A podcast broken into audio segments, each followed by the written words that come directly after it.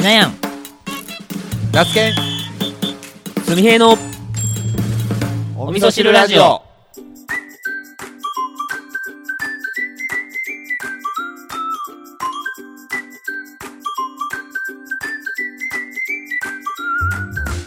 この番組は三重県四日市市の農家しなやんと那須県会社員すみへい3人の行動が取れたての具材となりお味噌汁のような熱い栄養をリスナーの心にお届けする挑戦リアリティポッドキャストです。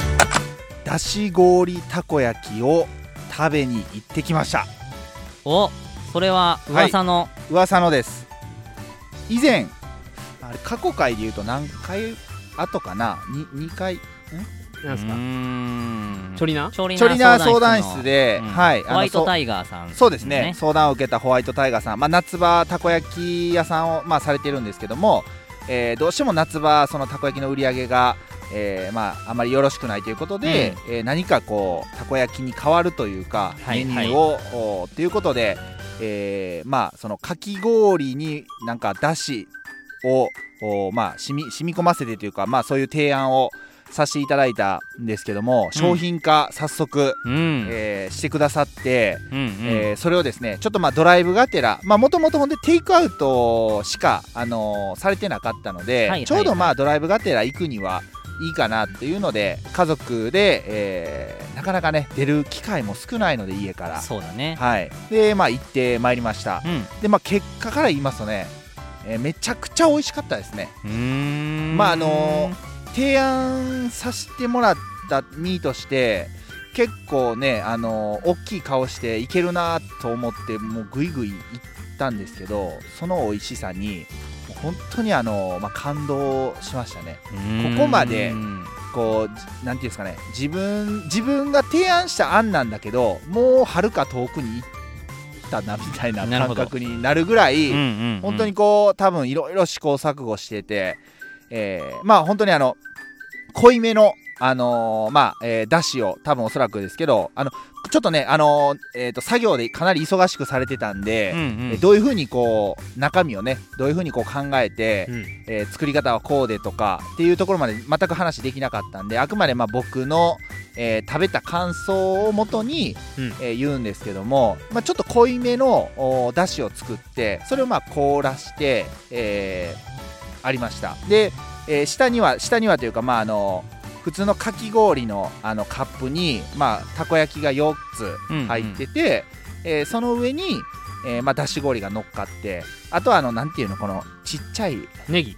ネギなネギとなんていうのちっちゃいああられ？天天かす。かすじゃない。なんか細かいあられっぽいような、うんうんうん。天かすやと多分油っぽくなるんでそうあられあられでちょっとこうなんていうの食感をはいはいはい。ちょっとこう、うん。なんていうのちょっと固めの食感を入れてうんアクセントをつけるみたいな多分感じだと思うんですけどもそれで、えーまあ食べたんですけどもめちゃくちゃあのしょっぱうまいというかそのだしの美味しさ。普段からあのそのホワイトタイガーさんはしっかりこうだしをね、うんうん。あの昆布とか、えー、鰹節とかを使ってだしを捉えてるっていうのも普段の発信で僕はあの見てたんでえっ、とすごくだしにはこだわられてるなっていうところでだしも美味しく。で最初はだし氷冷たくてうんうん。たこ焼き熱いじゃないですか、うんうん。でもちろんですけど熱いたこ焼き食いたかったらもうそこからたたこ焼きをすくって食べればいいし、うんうんうん。ちょっとこう子供とかっていきなり熱いたこ焼きって食べれないんで、うんうん。えまあちょっと時間を、えーまあ待って少しそのだし氷が溶けてからちょっと混ぜて、まあぬぬるいというかあの少し熱さを冷ましてから食べる。うんうんで食感も、えーなんていうのかな。表面がしっかりカリッと焼いて中はトロトロなんでうんうん。型崩れしにくいんですよね。うん。表面がしっかりその、なるほどなるほど。や焼いてくれてあるんで。だからその子供でもあのすごくこう上手にすくって、えー食べれてたんで、うんうん。割となんかその大人大人でももちろんも、まあ、あの食べれるんですけど子供とかでもこれ食べやすいというか、うん、あのいけるんちゃうかなっていうふうに思って。うん。うちのその2歳の長男がかぶりついてましたね。あ本当。はい。そうです。でそのあのホワイトタイガーさんのお店の駐車場で少しまあちょっとこう食べてツイートとかもしたかったんでまあ、あっという間にもうほぼ完食してましたね。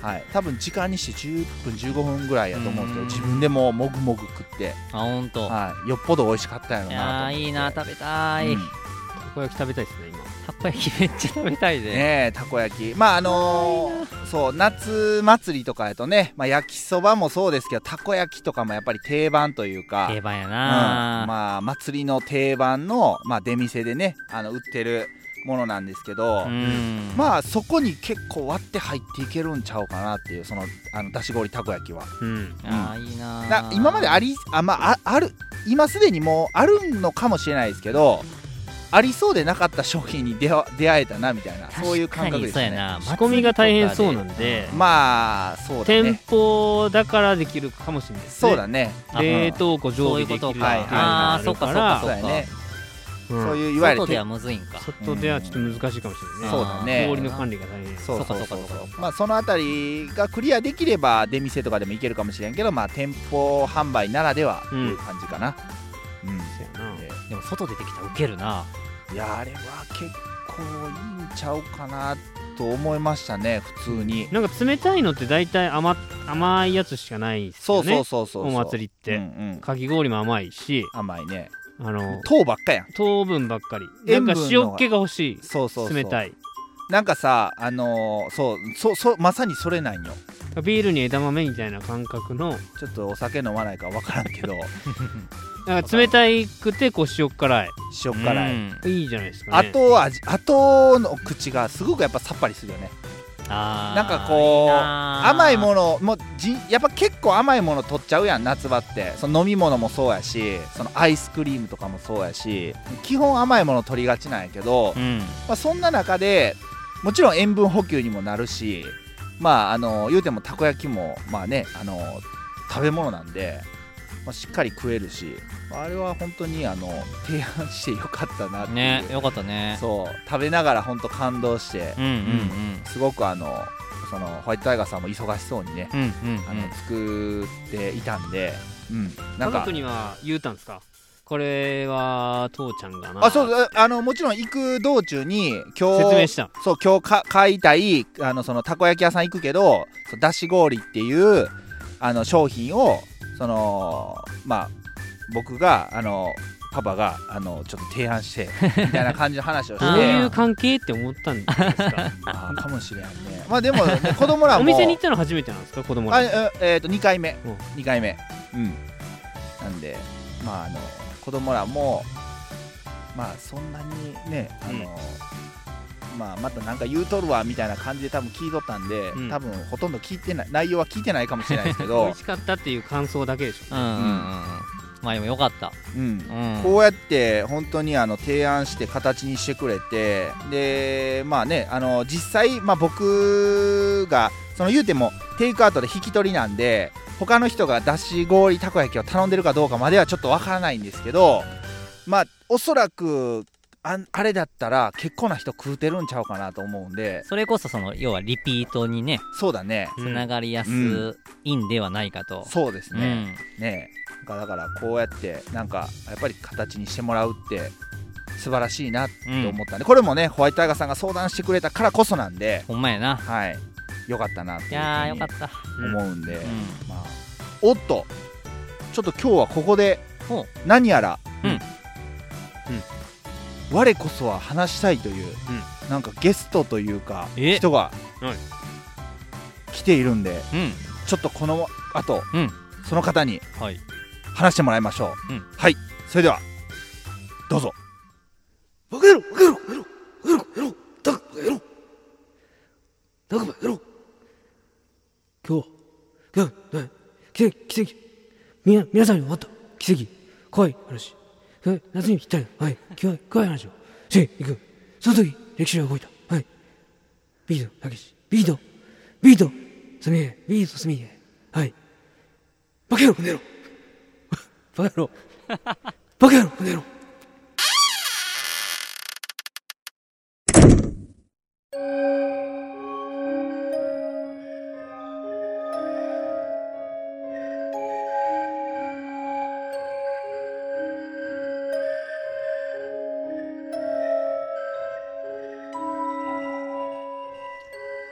えー、先ほどは大変お聞き苦しい終わり方をしてしまいまして、えー申し訳ありません。今日は あの何やねんその暗い 暗い。暗い感じ。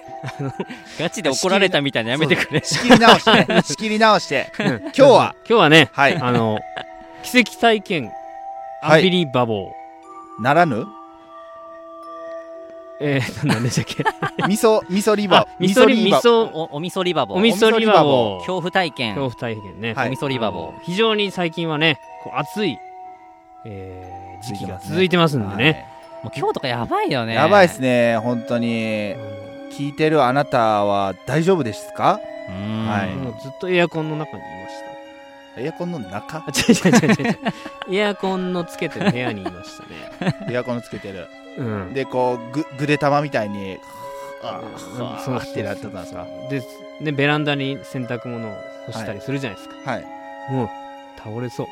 寒暖差がやばいよね。やばい、うん。ぬるってしてるんですねしかもね。ね。でそんな時期にはい。ちょっとでもひんやりしていただきたいなと。はい。うん。いうことから、うん。あのー僕らのね恐怖の。恐怖体験をうん。はい。うんお話しして、量量をね皆さんに味わっていただきたいなとうん。はい。思います。いいじゃないですか。いいね。まあそれこれをでちょっとこのイメージイメージがちょっとうん。ピートたけしさんのあの アンビリバボーのあの下りだったっていう、うんそういうことね。ね。うん。はい。まあぜひ元ネタが知りたい方は YouTube なんかを参考に参照ください 全然違うやんみたいな。思ってまうかもしれんけど。一生懸命やりきったね。放送事故でしたねこれね、うんある種。放送事故やっいたね。やあれでしょ。でもとか言いながらそこでちょっとこう涼しさをこう醸し出すというか。うん。あれもね。あれもね、うんうん。あれも布石やったわけでしょ。これから話すそういうことか。うん。うーん。ちょっとこう。ちょっとざわざわってするもんね。え？鳥肌立ったんじゃないですか、ね。僕が聞き手ならはい。あこれやべえ回だなって思って。そうだよね。ちょっとねあのさわさわってする、そうだよね。うん。量じゃなくて滑る方のーちょっと心配する。ヒヤッと。うん。ですけどまあまあそういったのも含めてうん、ね皆さんには恐怖体験を、ね、恐怖体験をしてもらおうということで。いう話ですね。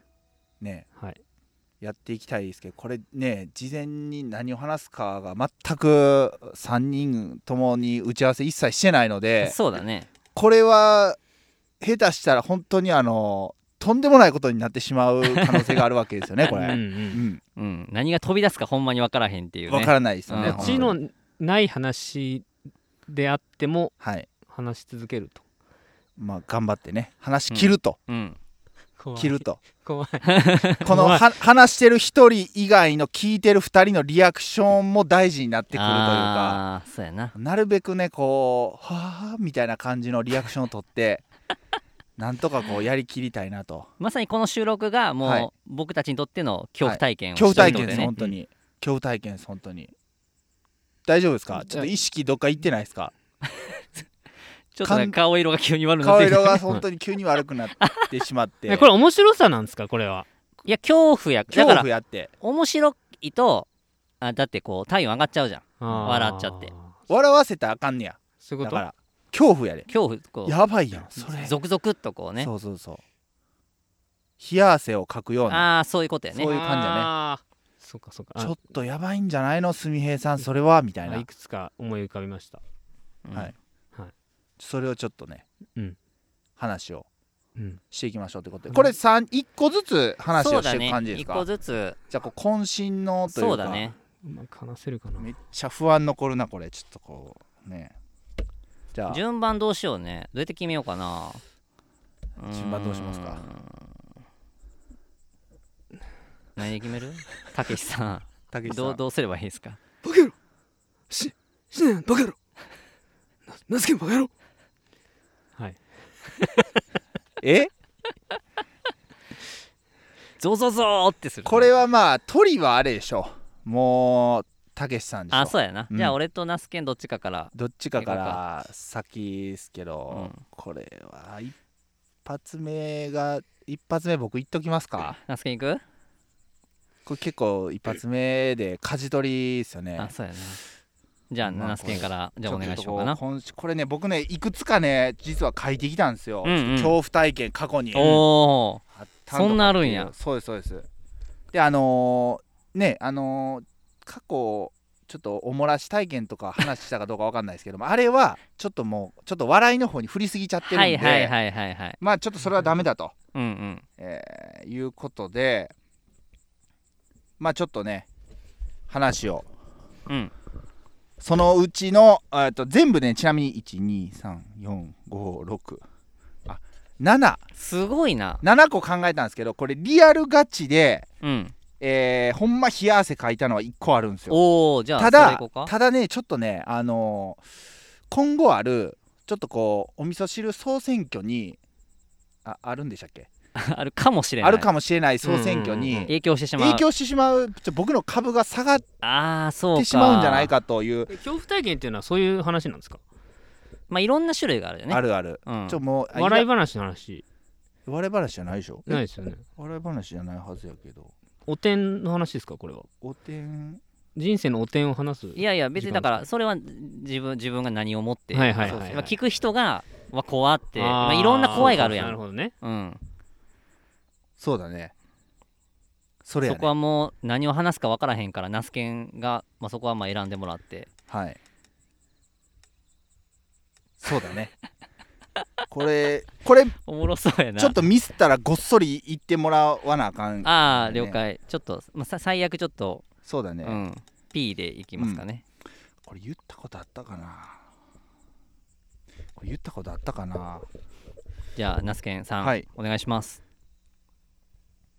それでは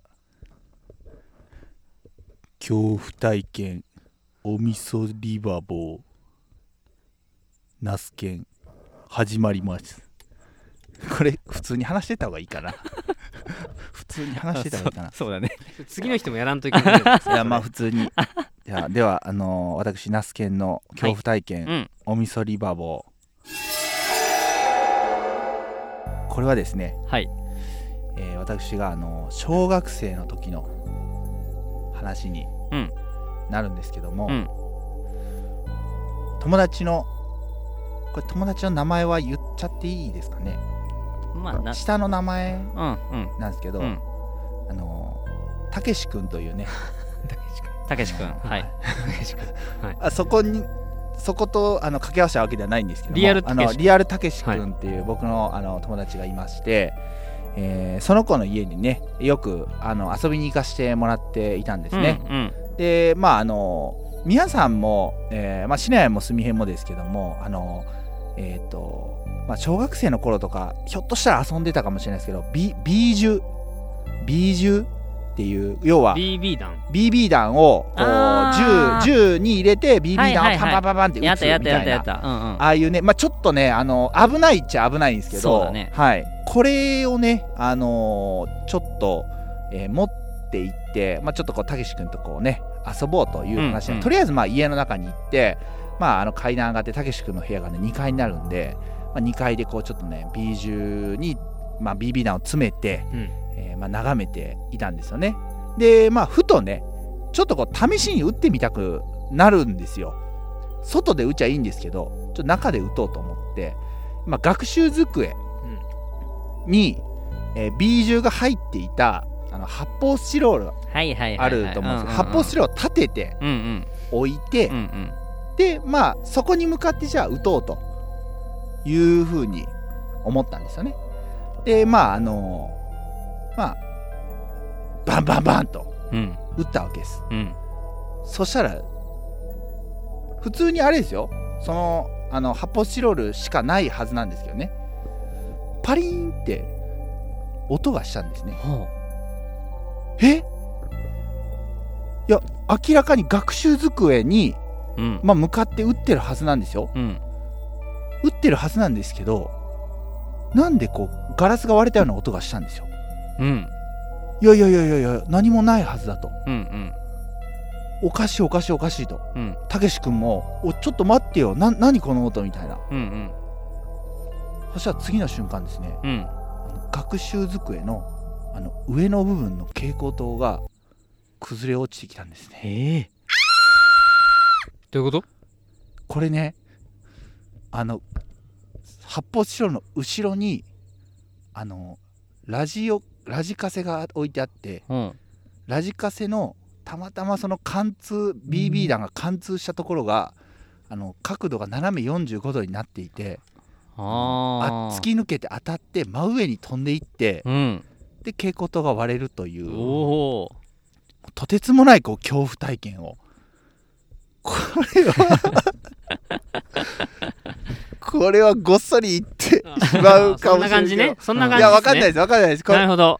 本当にその当時びっくりしたんです。もう本当に。い焦るよな。や焦ります。しかも人の人の家やから。そういうこそういうことやんな。でもそのままですねもうあの近所のたまたま電気屋さんがあるんでうんうん。ちょっとまずいってって言ってもうお母さんにバレたら怒られるからってはいはいたけし君にはい言われてうんうん。で蛍光灯を買いに行ってうん。でまあちょっとべ蛍光灯を僕がお金払ってうんうまあん弁償してうんうん。まあ事なきを得たというへまあそういうねちょっと恐怖体験。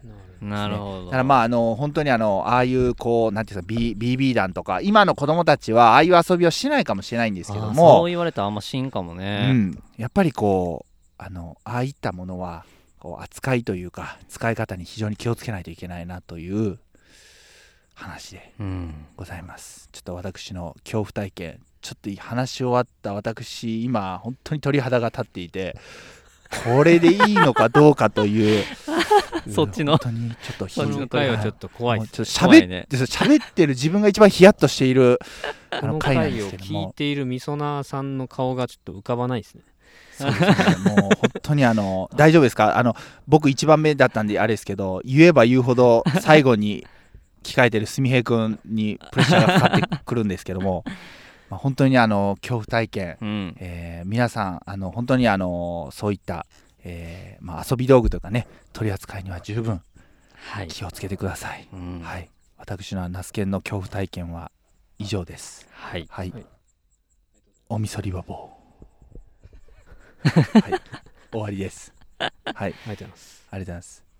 じゃあ、す大丈夫でしたかね、こんな流れで。あいいんじゃない？いいんじゃない？ね、うん。ちょっと一発目だったんで、ちょっといつものお味噌汁ラジオとはなんかまた雰囲気が全然そうですね。違うし。結構長めに話さないとダメなんですかねこれ。いや、そんなことないですよ。うん。スパッと言ってもいい、いい。うん。スパッと言ってもいいですよ。さっきからすみへはなんか気にしすぎやろ。えあらゆる角度から。スパッと言ってもいいですからね。今、予防線張ってるんですよ、彼は。あー多分そういうことね。そうそうですあー。もうミミスってもいいように。さすがに作詞やな。ミスるのが前提でいろいろこう、大体ねでも聞いてるみそなさんはそれを分かってますよね。あまたすみへ予防線張ってんな。まあまあまあまあ、そうでしょう気づね。いてますよ、なるほど。うん、そんな感じで、続いてはじゃあ、じゃあ僕いきますね。ナヤンのはい。恐怖体験をお願いします。じゃあ僕からはい。はいじゃあしなやんのおみそりばぼうをはい。はい、お話ししますあのこれはですねはい。僕が中学3年生の時の話なんですけどはい。あの修学旅行で、うんえースキーだったんですよスキー合宿ほうほうほう。長野県にうんスキー合宿でしかもすごく長くてうん4泊5日ぐらい結構な。うん、そう長くて、はい。でまあ楽しみで行くじゃないですか修学旅行なんでね、そうですね。うん、で、まあ、4泊5日なんやけどはい。まあ僕もそうやったんやけどこう初心者であんま滑れない子もいれば、はい。まあ、上手な子もうん。いるので、うんまあ、インストラクターの先生があの、まあ、10人1組かなぐらいずつついてくれて、で最初の4日間ぐらいはずーっとこうその先生がついてね、えー徐々にこう滑れるようになっていくみたいなはい。感じでずっと教えてくれてたんだけど最後のえっ、と最終日のうん。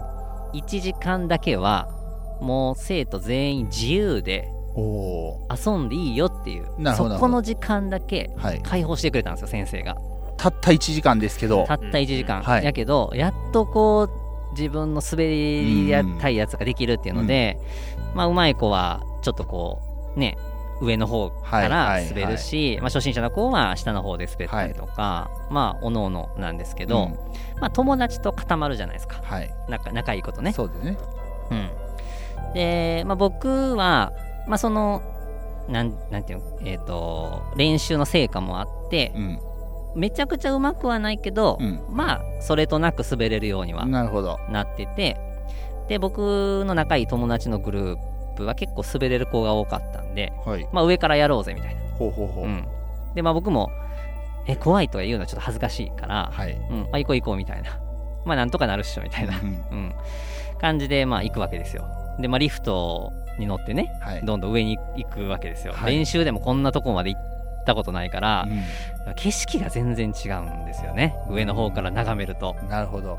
そう。でまあみんな滑っどんどんこうね滑っていってはい、いくからまあやったらなんとかなるかなとうん。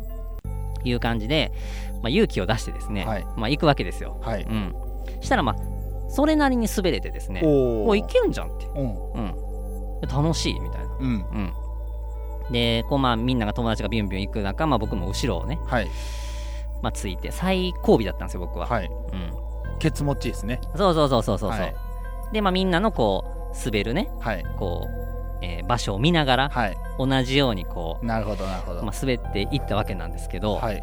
あの、気づいたらですね、はい。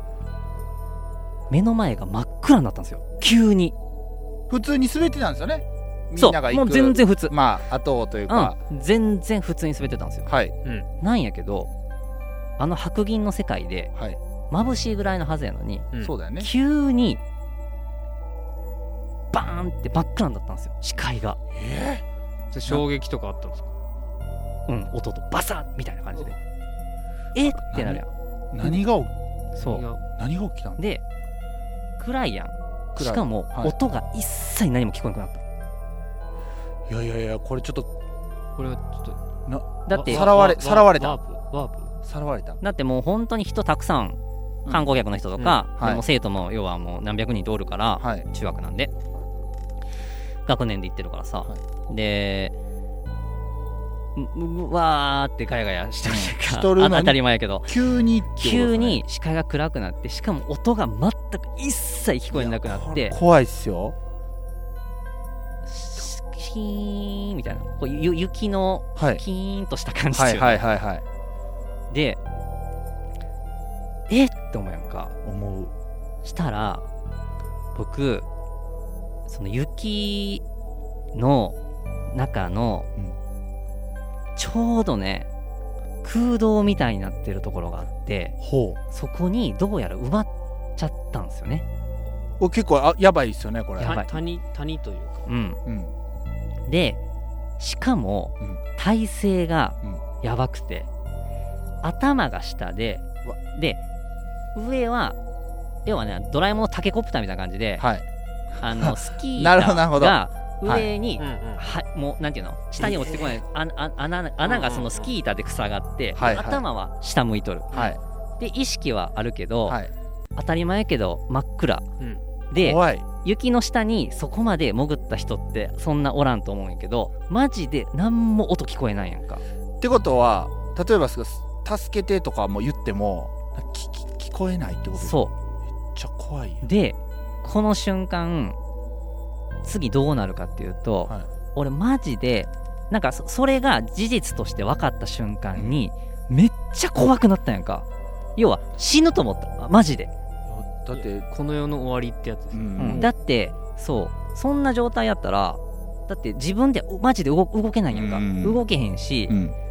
で焦るから要は呼吸が荒くなるからそうだよね。そうどんどん息苦しくなってきて焦るからさ。はい。で気持ち実際そうかどうか分からへんけど、うん。なんか酸素が薄くなってきてる感じもして焦っとるし。怖えうんうん。うん本当に本気で死ぬ間際っていろんなことを想像するみたいな。要は走馬灯のように、走馬灯とか言うよね。まさに走馬灯のようにはいお母さんの顔とうかわ兄弟の顔とかもう自分の前の思い出とかやばいやつ。マジでぐるぐるぐるぐるしだしてあ俺死ぬんや。え？本気で思ったやんか。はい。それガチなガチなやつやばいそう。であー終わったってはい。思ったらはい。声がちょっと聞こえてきたんですよ。おおだ誰かの声が。誰かのね。そうそのはい。瞬間に、でしたらたまたま、うん。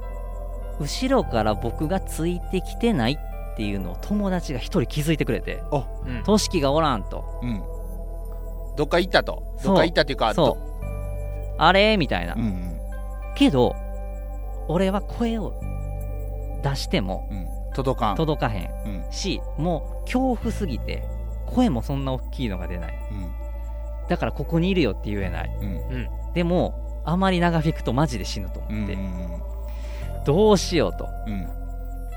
したらこのスキーのこのあれ何てストック。ストック。ストックか。ストックってあるでしょ、あのステッキ。ステッキ。ステッキストックじゃなかった？ストック。まあまあ要はこう手,、はい。手に持つうん。棒、棒棒やね。うん。あの進路方向こうやってうん帰る時の、あれがかろうじてうん。出てたんですよ上に。なるほどね。足足と手片手だけうん。運よく出てて、うん。でどうやらその先っぽだけうん。雪の上にはみ出てたっぽくて。あでこう頑張って動かしとったんこうやって、ーうんちょっと見つけてくれ。気づいてくれーって。うん気づいてくれと。したらここやって言ってうん。見つけてくれてめっちゃ偶然。うん。でしたら「としきが埋まっとる」ってみんなが言ってうん。でバーって大人の人つ連れてきてきてくれて奇跡的に救出されたっていう。これガチのほんまのガチのあの恐怖体験やん。奇跡体験。奇跡でもあるし恐怖でもある。もう。マジでね。お味噌汁が。そう。過去あそこまでね死を意識した瞬間はいやーなかった。雪山ってやっぱ怖いっすよね。なんかまあレジャースポーツですけど、うん。まあ言うてももともとどういう地形やったかわからんとこに雪積もるんであそういうそうね。そういう地形やったらあんま近寄らんすけどわからんもんねね。でちょうどその俺そのまあ夢中になっとったからうんあれなんやけどあとあと見たらやっぱそのなんていうの？まあ一応ここは危険やから入らんといてくださいねうん。みたいな感じでうん。なってたけど別に普通に入れてけとったからいけたんやけどあの要はリフトのうん。えっとこうそれぞれこう基礎みたいな感じであるやんか。うん。あのちょっと下の際まで行ってへんねんけどあの辺やったんやんか。あいやでなんかもしかしたら本来はあんまりいかんようなとこかもしれんけどまあ子供やからさみんはいな、わーって行くやん、まあね。で俺もついてってっとったし、うんうんでそんな上手くないから、はい。多分その切り返しがちょっと遅かったんか、うん。あれやけどこうグッと入っちゃったんかもしれんけど、うんまあそんなような感じで。怖いよ、でその日の夜に、うん、あのまあその宿に戻って、うん。あのー帰る前にね、うんしたらもうみみんながリフトでこう生徒がさ、うん。行ってる時に 一部指示を見られとったらまあしくて、みんなからめちゃめちゃ突っ込まれたっていう。いやいやいやまあやけど、見つけてまあくれてというかよかったっすよね。いやーマジでねほんとねしんどってもおかしくなかったと思う。いや怖いいやわこれは怖いよ。もうす一番今日怖いんじゃないですかこれ。うん。怖いよほんまに。おみそリバボーあお味噌汁リバオで締めるんですね。いやいやまあ。ちょっと夏希の流れでね。うん。いや怖っ。いや怖いでしょ。怖っ。もう今喋っとってもねやっぱ怖かったもんマジで。まあどっちかというと思い出したくないうん。こうもうだからもう今スキーとかもうマジで行けへんもん。怖くて。もうそれがもうトラウマ。完全にトラウマ。うん。よもうよよいか。んうん。ちょっとね、はい。気をつけとってもね。まあまあまあでももう無事で何よりいやもほんとほんとうん。いやそうそうそうそう。よかったよかった。怖いな怖いなって感じですね。あこれついに。ついに。大鳥。大御所。うん大鳥うん。大御所。大御所。あのこれは大学僕が大学1年生のもうちょうど今ぐらい。夏。夏。8月。夏。やっちゃいます。ちゃいます。長嶋さんじゃなくて。はい長島皆さん。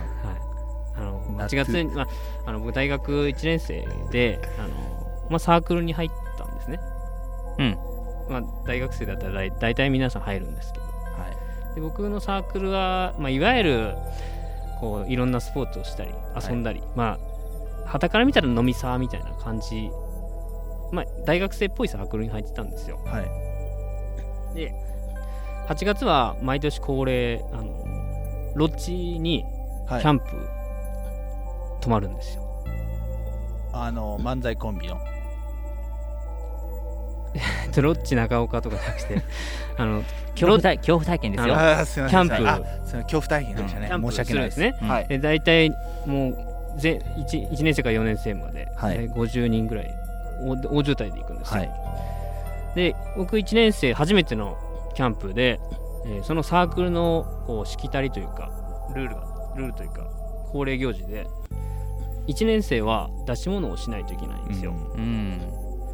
で僕その時仲の良かった人と出し物でえーっとまあ当時流行ってた細かすぎるものまねっていうねをやったんですね。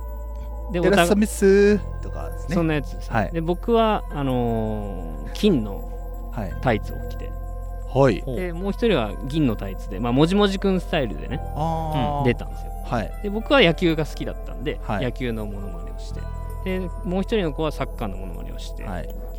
でそれがかなり受けてですね、おー。うーん。えー特別賞みたいなやつをいただいたんですよ。うんうん。で特別賞とかはまあその優勝じゃなかったですけど、まあ、かなり皆さんに笑っていただいてはい。先輩方に。うん。でその後はまあ宴会なんでね。あのどんどんこまあどんちゃん騒ぎう。どんちゃん騒ぎするわけなんですけど、ここでお知らせがあります。この後も収録は続くのですがこの後の、えーお店の知るラジオパーソナリティすみえさんの、えー発言にえー一部不適切な表現がございまして 今後のすみえさんの活動に3のって。支障が出るという判断をいたしまして、誰が誰が？えーすえーすみへ本人によりい 大幅にトークをカットさせていただきました。引き続き恐怖体験をお聞きください。以上です。これが一番の恐怖体験やないかいやーちょっとね。ちょっと怖いろんな意味でこう怖い。怖いですね。ちょっとなんていうんですかね。配ちょっと信会になってますねこれうねんあのあそうだね、うん。もう大丈夫かなこれ。大丈夫かな？総じてこれは結構責任感ちょっと一発目僕やったんでちょっと非常に責任感感じれるというか、うん。どうですかたけしさん？総評をちょっといただいて。総評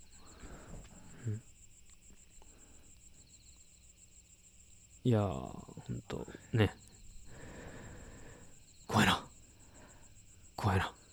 あれ稲稲川？怖いな。稲川？稲川淳二さんかな？あれ？ちょうどこのねセミいやセミじゃないなこれは。コオロギの声がねまた恐怖を増幅させてるような素晴らしい恐怖談義だったなって思います。恐怖談義が 素晴らしい恐怖談義 あの 別のポッドキャスト番組でもねはい。ちょっとこれに近い配信を毎回されているようなん？し四国のね。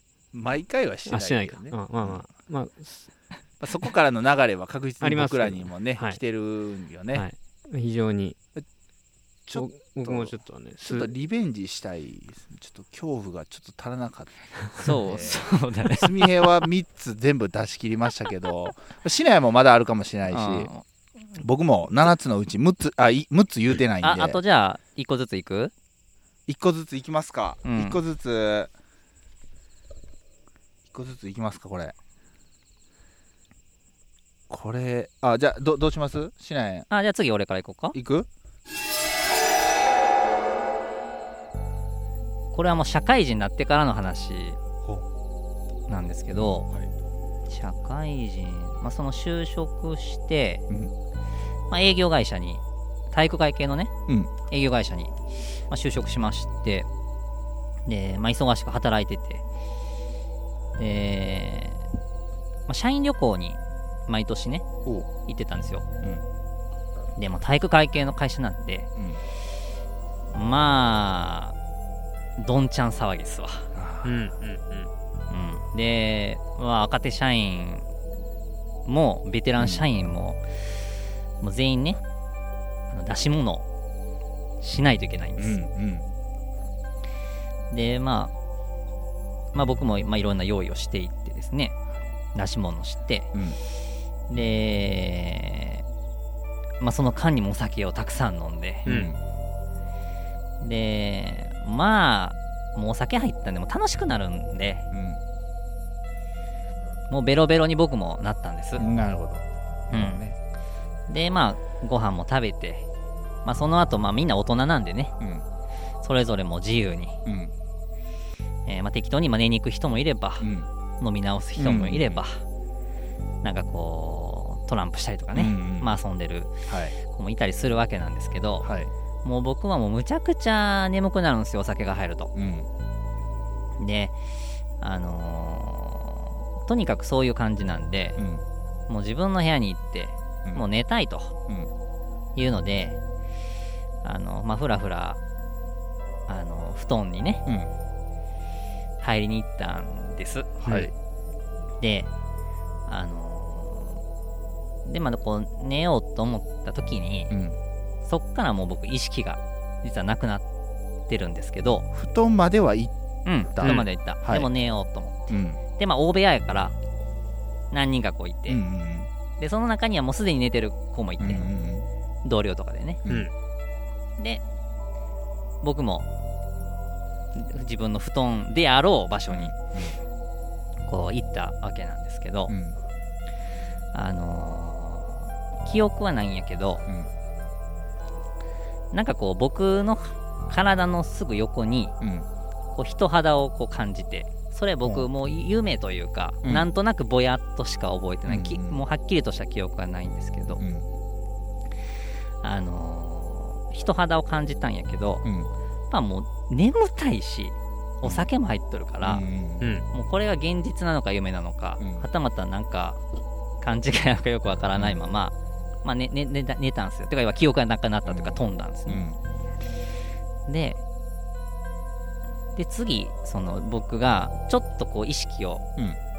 こう戻したのはうん。とある声を聞いたから。とある声？なんですけど、声？声。うん、声。はいここ怖い怖いですよこれ。何の声ですか？う、うん、奥さんにバレますよ奥さんにバレますよ。ちょっと待ってください。ってことはですよその人肌っていうのはもうこれ鋭い人はもうはって気づいてると思うんですけど、へって思うじゃん、その人肌っていうのはう、ん、要はまさかの女性の声で、はい。奥さんにバレますよ。うん。やばいよ。おえ新兵まだわからん？わかるわかります。わかる。うん。えそれはまた別の女性の声ってことですか？っていうねこう聞こえてね、うん。うん、でえって思うやん。うん。で目を覚ましたら女の子をはい。こうやって抱きかかえながら僕寝てた。羽がいじめみたいな感じでしょってこと？羽がいじめっていう表現が合ってるかどうか。合ってるかどうかわからんけどもう。抱きしめてたのか羽がいじめなのか、うん。えって。はっはっみたいな、うんはっみたいになるよね。あごめんって言って、うん。もう意識戻った瞬間一気にもう。ささあですね。そう。さあって。そう「はあすいませんすいません」って感じですよね。そう。ごめんなさいごめんなさいっていう、ごめんごめんって言って。うん。でこれがね運悪く、うん。まあ、運悪くっていうかあのー要は新入社員の女の子やって。ほで新入社員の女の子ってまあ可愛いやん。うまあ、うん。まだその若いし学校出たてとかや若いからしって俺も若いけど当時、おぼこい感じが残ってる感じやね安倍さん安倍さんってすっごい慕ってくれてたうん。子やったのね。うん。ほ可愛い女の子やって、でも僕は結婚してるしううん。別に何もないんだけど、うん。すごく寄ってきてくれる女の子やって。なるほど。そう。よりによってその子にそんな風に犯してしまって。はい、でファッと我に返って、うん。まあ、ごめんって。うん。で俺多分奥さんと間違えとったんよなるほど。寝ぼけとって、うん。でいつも奥さんその時子供まだおらんかったと思うから、うん。まあ、一緒に寝とるし、うんそう。一緒のベッドで。ううん。んで多分なんかこう寝ぼけてうん。自分家におるような感覚で、しかも運悪くその 女の子が寝てるとこの横に僕が行っちゃってなるほどね。行っちゃったっていう。はい。怖えもう俺さもうほんと笑って「うん。あいいですいいです」って許してくれたからよかったけどこれ一歩間違ったら。だって俺記憶ないからはい。何もしてないはずやけど、うん。まあ向こうてか相手さんはまあし言うたら意識っていうかあるわけやんね、うんうん。やし、そこは、まあ、俺も記憶飛んどるから別に何の自信もあれやけど、絶対それはないけど、うん。分からんからう、んもっと深いお酒を入っててこれはちょ怖えっともう存続やばっていう。この今シナヤンがいることがまあ結果良かったってことですね。それそのはい？もしかしたらシナヤンがはい？い？この場にいなかった可能性もあるわけですよね。あーそのそうね。それによってでは。まあしなやかファームまあがもうななかったといううか、ん。まあ、ちょっとやばいことになってまあ そうだね。別れるみたいなね。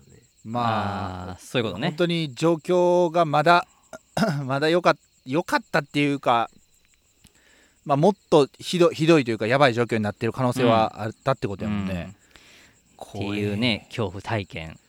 怖えそれちなみにおいあ奥さんは知っ知らない。言えない。あ知らない。は墓場まで持っていくやつ。絶対言えない。これわかんないですよ、うん、僕ってでラジオで言っちゃっとるけど。言っちゃってるからひょっとして奥さんこれ まあ別に今バレてもねこあれかもしれんけど。まあでもまあちょちょっと怖い言えん言えん。怖くて言えん。怖い。おみそりバボー。ありがとうございました。はい。じゃあナスじケ。ンゃあちょっと短めで、うんえーまあ中学生時代のね、うん。えー話。あごめんなさい。中学生じゃない。小学校ね、えー高学年やったら多分6年生とかかな、うん。えーの頃のお話なんですけども、まあ、その当時ねちょっとこうまあ誰しもが憧れるこうちょっとヤンキーというかね憧れることあると思うんですけど、えー自転車のハンドルをこう鬼鬼ハンドルっていうかねこカマキリのように。うカマキリみたいなのにしたり。あーあね。であの、うん。後ろのあのねあの何？うん。に荷あれ台じゃないけどあれは二血するときに持つとこですね。そうを後ろだけ上げる。ポキって上げたりとか、はいはいはいであの、うんうん。後ろの自転車にハブ。ああステップ、ね、二血できるように、うんうんうん。あれをつけたりとか、はいはい。そういうことにちょっと興味が湧いてくる年頃だったんですよね。ですごく誰かに対して攻撃的やった。まあ、うんですけど攻撃的なくせになんかもちろんですけど勝てそうやなって思う相手にすごく攻撃的になるみたいな。うん。こうなんかそういう変なププライドがあったんですよね。うん。でたまたまですねそのと時自転車に乗っててこうなんかこうゆらりゆらりこうねこうそういうこうカマキリみたいな自転車に乗ってておやったんぞみたいな感じでやっててたまたまその高校生の方と。すれ違うタイミングでなんかずっと僕多分ねおかしいんですけども中、まあ、いわゆるその中二病ならぬもうび小児小児病っていうの中二病っていうのわかんないけど中二病です。生きってたんですよね。でまあガンつけて「うん。なんじゃこれ!」って言ったんですよ。あうん。の声変わりしてない声でね、声変わりしてない声ででまあもちろんですけど勝てそうやなと思ったから言ったんですけどすれ違いざまに僕は言ってそしたらこう高校生の方がまあ振り返って「なんやお前やんのか」みたいな感じで来てうん。僕まさかそんな言い返されると思ってないから、うん。それで終わったと思ってたら、うん。おお終わってたん終わっあもうそれですれ違って終わりやと思ってたらまさかの U ターンしてこっち来るわけですよ。うん。もう今までにないスピードで「すいませんでした!」って謝って まあ事なきを得たという恐怖体験です。怖。以上です。おみそりバボー。あの無駄な喧嘩は売らない方がいいなと、うん。あの思いました、もうでもあのやっぱりなんていうか勝てそうな喧嘩っっていう時点でもう間違ってたなと思ってまああのねちゃんとそこからはあの、まあ、目上の方もそうですけどあの相手に対してはちゃんとこう礼儀正しくというかうん。するように接するようにしているわけなんですけども、ちょっとねあの時ばかりは本当にもう怖いね。金玉縮み上がる思いでしたね。それ逃げ切れたってこと、逃げ切れたというかもう逃げ切れるわけでもないのでわーってこっちの方に来てその高校生の人が。でもうあのなんかあんのかみたいな感じでいやなんもないっす。すいませんああって言って。そういうことね。ああなるほどなるほど。うんダッサーって感じですけどね。なるほど。っていうはい。そんな恐怖体い験です。やはい。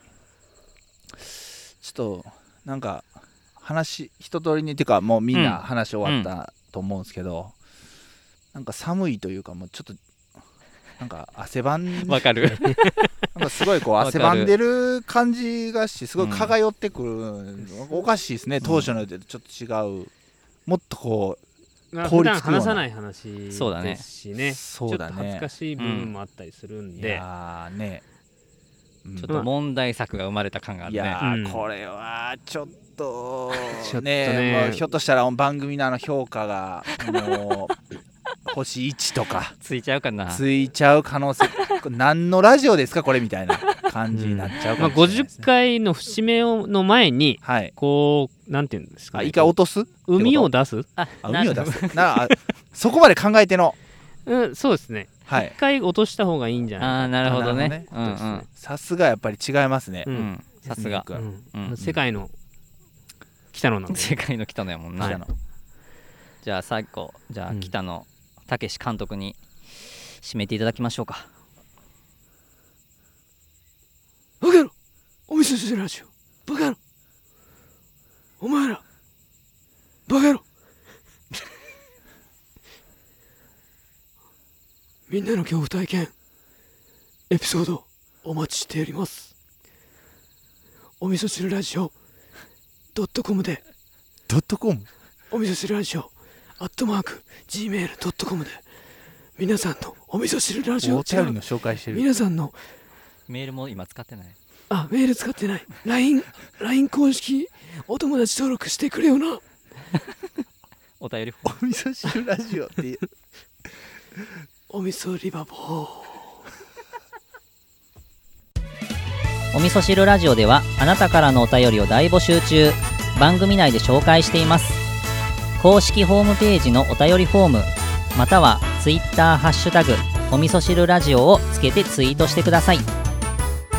あなたからのメッセージお待ちしてます。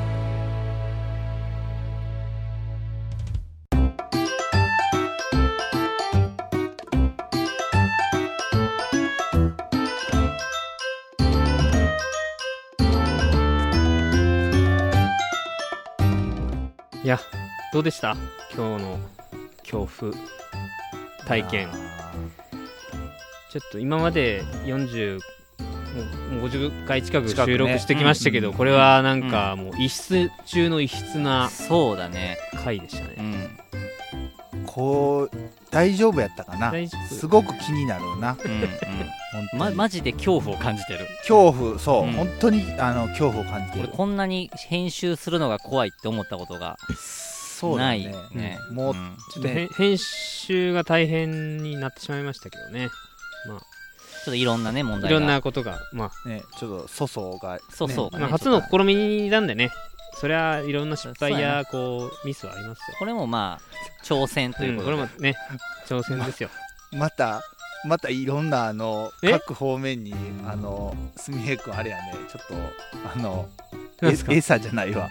あのいやなんかねあのななんもないですなけど何何なんすかそれ？全然僕全然わかんない。もやっと俺も、うん。俺も分からん。いやあのなんかねこうスパッといいけばよかったんですけどなんかねそういうのもありますからねみたいな感じでちょっと保険をかけてるなと思ってあーそういうことね、はい。うんう癖ですね癖。癖。はい。すいません癖。です。癖。癖です。はい。あの今日ね今日かな？今日平日はい。金曜日。うん。お盆休み中ですけど、うん。はい。あの僕お盆あーえっ、と世間というか、まあ、役所関係は普通に仕事をやってて、カレンダー通りやね。カレン暦通り暦通りそっかそっか。えっ、と、まあ、保健所に僕、まあ、喫茶すみれとして保健所に、えー届け出書あの営業許可。あの10月の18日にあるね営業届をうん。こう出してきました、うんでえっ、と、まあ、臨時営業じゃなくて、まあ、露店営業っていう形でうん。許可が取れたので、え5年間か。大体3週間ぐらい申請してその証明書が届くのが3週間ぐらいかかるらしいんですけど一応9月から、え5年間、えー有効ということでまあそれでえーまあそのビビンレージでやる分の許可保健所の許可をまあ OK ううんんでこれからその露店の許可証がまあ有効なのではい。えーといろんなお祭りにも出店しやすくなったかなと。うん。まあそれ確認作業がもういらんくなるってこと？毎回。そうですね。一応出店するものはコーヒーと、まあまあ、パン、まあ、パンっていうのはトーストですね、うん。まあ、一工程で出せるもの。うんうんうん。焼いてとか。焼いて。でバターとかはもう塗らないバターはもう塗ってもらうと。お客さんに。それだったらいいみたいなんですよ。ああなるほどなるほど。保健所的には。へー。1工程でそれバターを塗ってとかジャム塗ってとかなってくると二工程になる2工程になるのでそこはもうあのここう小包みこんちっちゃいパンとかもこだわりたいね一人用のやつ、ねうん、であのーナスケンガレージあビーレージでねやる農園スタンドも朝やる予定なんで、まあ、コーヒーと、えーまあ、トーストなんかをね出せたらいいなと思ってはい。でパンもあのコンロで焼けるし、うん。あーそっかそっか。うん、そうだね。セットで行くとなかなかおつな朝になるんじゃないかなと。なるほどね。美味しいうん。食パンを求めてちょっと食べに行ってようかなと。おいいね。いう。のも楽しみがまた楽しみが増えましたね。増えましたあのやりたいことが増えるとそうやってあの次こうしたいっていうのが増えてくるんでそのやりたいことをに対して行動してるとどんどん増えてくる好循環ですよねこれ、うん。そうですね。いやほんま好循環。パン焼きパン食べたいなと思ったらあそういえば美味しいパンいるなとか思って、はいはいはい、次やりたいことが見つかるとうんうんうんいう感じですね、うんコーヒーにいやコーヒーにはやっぱパンやもんね。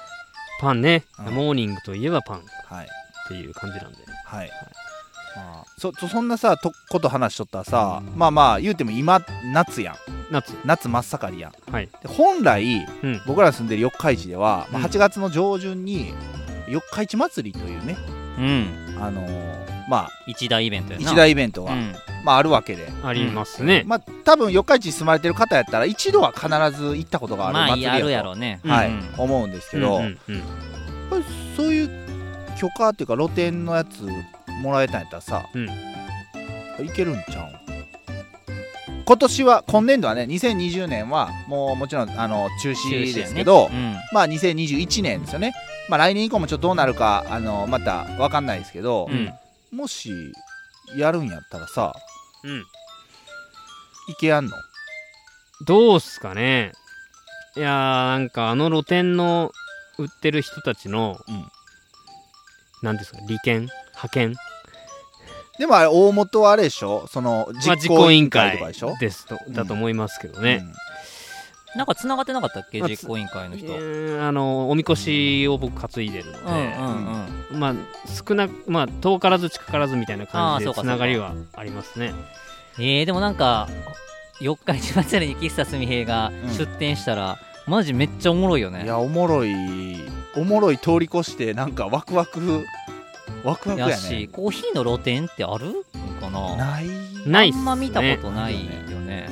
売れないから。まあ夏祭りにアイスコーヒーあんま出てないですね。なんかかき氷とか、うん。えーなんかビールがあのクーラーボックスに入ってうんうん。はい一缶いくらみたいなやつは見ますけど、はいはい四日市祭りでは見ないかな。俺コーヒー飲まんで分からへんねんけどさ、う要は暑い日にうん。いやアイスコーヒー飲みたいとかってならんの？普通になる夏のマルシェとかだったらやっぱそういうカフェとか出てるので、はいはいはい、はまあ、ありますけど、祭りってなると地域の祭りとかにうん。ちょっとおしゃれなコーヒー屋さんは出てるイメージないですね、これ絶対いいよね。おもろいっしょ。だっていや実際やってみやんとわからんやんうん。でどういう形態で出すかアイスコーヒーだけなのかそれかその、えー、といわゆるミルクというかさそういうので割ったアイスオレみたいな感じを用意するとかさ、うーん。そういうのとかも。ちょっと想像がつかない。僕がそこにいるのが今今んとこ。考えもしたことない。してないんで。やってみたいみたいな感覚ある。あー今今はやってみたい感じ出ましたね。あ本当？なんか。いやこれだって商売的にもかなりのビジネスチャンスまあ出店料いくらとかがよく分からへんけど四日市祭りが、うん。もし出店できて、まあ、そういうのそれ置いといてって考えたら、集客数もめちゃめちゃ多いしう、ん。でコーヒーで出店してる人がまずいない。うん。でもコーヒー好きな人はある一定数いる、うん。だって、まあ、みんな車とかでもしね来てたら飲めない、うん。けどジュースはなでもあじゃあアイスコーヒーあれやったら飲みたいっていう人絶対おるやんか、うんうん。これおもろいよなそうやね。だからそれそれこそさコーヒーをこう知ってもらう裾野の活動というかさ、マジそうやな。じゃない？うん。うんあの時に飲んだ露店で飲んだアイスコーヒーがすごく美味しくてみたいな。ああいいね。でまあ喫茶すにもなるしな。そう喫茶すみへとかそういうののまあチラシとかも置けるんやったらさ。ほんまや宣伝的にもなるししかもやってるの会社員っていうね。うん。うんめっちゃおもろない。んちゃうかな。非常にいいですね。これかなり話題性もあるしあると思非常にいいですね。で四日市祭りに出店しましたって一個ステータスにもなるじゃうん。なる。喫茶すみへの。そうですね。あのー三重県内でもまあ有数のいお祭りですから、うん。うんまああれ、まあ、実績ですね。うん。すごいな。そうなるとすごいですね。うんもうこれやるしかないでしょ。いややるしかないでしょう。うん。てかやった先を見てみたい、やったうんううん。ん、なんならねあのーまあ一人じゃ到底無理やと思うんで、うんしなやん。と僕がうんちょっとこうサポートにあー行きたい。入ってみたい。っいや入りたい。入れるんやったらね。でお味噌汁ラジオでも呼びかけてもし近場の人とかでそうそうそうそう。お手伝いとか、はい。これその人も呼び込んで、うんなんか敵屋さん自体はやってみたいなって感じはありますね。あのお祭りの中でお客さん側ではなくて、はいはいはいはいはい。提供する側に回りたいっていう欲求はありますね。わかるわそれ、うん、やりたい、うんうんやりたい、うん喫茶店でも、まあ、お客さんとして行くのも楽しいけどマスターとしていたいっていう気持ちもあるし、はいはそれにち、うんうんあれです。ねそうやね、祭りの、まあ、当事者というかうん。側に回るっていうのはすごく楽しみですね。うん。そうやねだって祭りってさ基本前ほんまかき氷とかさヨーヨーとかさもうお好み焼きたこ焼きとかあと何？あのちっちゃいのやったっけ？ちっちゃいあのキャラクターのあのカステラや。カステラ。とか。ベビーカステラ、まあうんうん。あるっすけど結構最近去年行った四日市祭りとかではなんか韓国のなんか何？あの韓国から韓国でブームのなんか飲み物みたいなさタピオカ？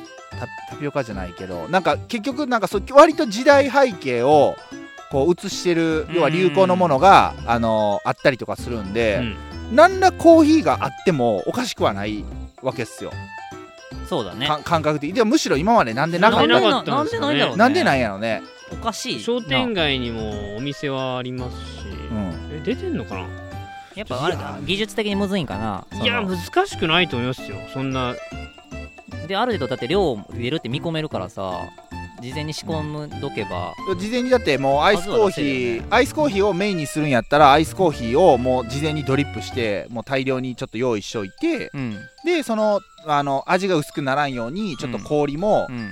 コーヒーそのアイスコーヒーを凍らしたやつにするとか工夫して、うんであとはその例えば一応そのアイスコーヒーじゃなくってそのアイスオレっていうか、カうん。カフェオレ、うん。あのでも提供できるように、うん。まあ、牛乳だけちょっと用意するかしてっていう感じにすれば。めっちゃいい。しかもやっぱりこうせっかくやるんやったらうん。出店するだけじゃなくて、うん。まあ、ただのそのそういうこう露店でさ、はいはいはい、まあ、とりあえずその日のこう売り上げを稼ぐみたいな感じじゃなくて、まあ、うんすみへの場合はまず会社員である。